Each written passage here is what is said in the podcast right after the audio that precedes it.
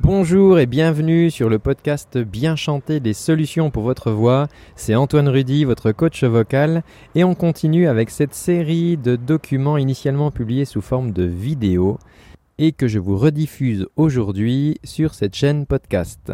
A tout de suite. Bonjour, je m'appelle Antoine et je vais vous parler de trois idées reçues sur la voix. Respirez, développez votre voix. Je vous accompagne. Libérez Votre voix. Première idée reçue, le miel c'est bon pour les cordes vocales. Alors je suis vraiment désolé les amis, mais vos cordes vocales ne verront jamais le miel que vous mangez. En effet, nous avons deux conduits, un dédié à la nourriture et l'autre dédié à l'air. Vos cordes vocales se trouvent dans le conduit dédié à l'air. Et heureusement pour vous, sinon toute chose qui rentrerait en contact avec vos cordes vocales rentrerait aussi dans les poumons.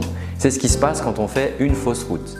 Donc vous pouvez prendre du miel si vous le souhaitez, si ça vous fait du bien. C'est vrai qu'un petit peu de sucre, ça peut vous donner un petit peu d'énergie. On l'associe souvent aussi à une boisson chaude qui peut nous réconforter lorsque l'on est malade. Mais attention toutefois à ne pas en prendre trop dans la journée car ça pourrait faire beaucoup de sucre.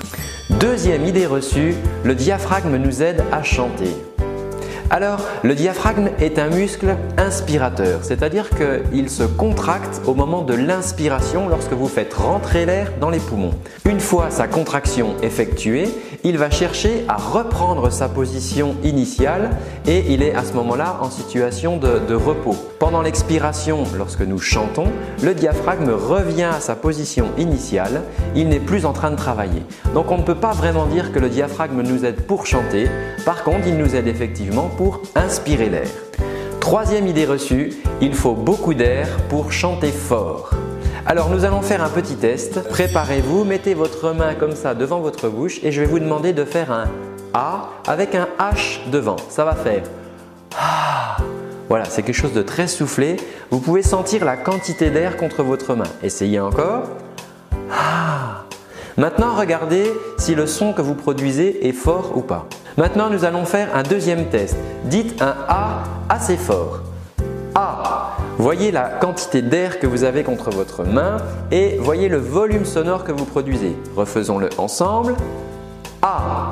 Très bien. Maintenant, nous pouvons comparer la quantité d'air entre le et le A et le volume sonore que nous dégageons. Et je crois que maintenant, vous avez votre réponse.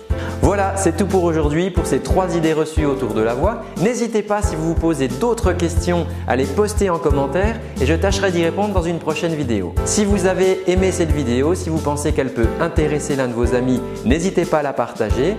Vous pouvez aussi vous abonner à la chaîne YouTube et liker la page Facebook pour ne rien rater des conseils. Profitez-en, c'est gratuit. Je vous dis à très bientôt pour une prochaine vidéo.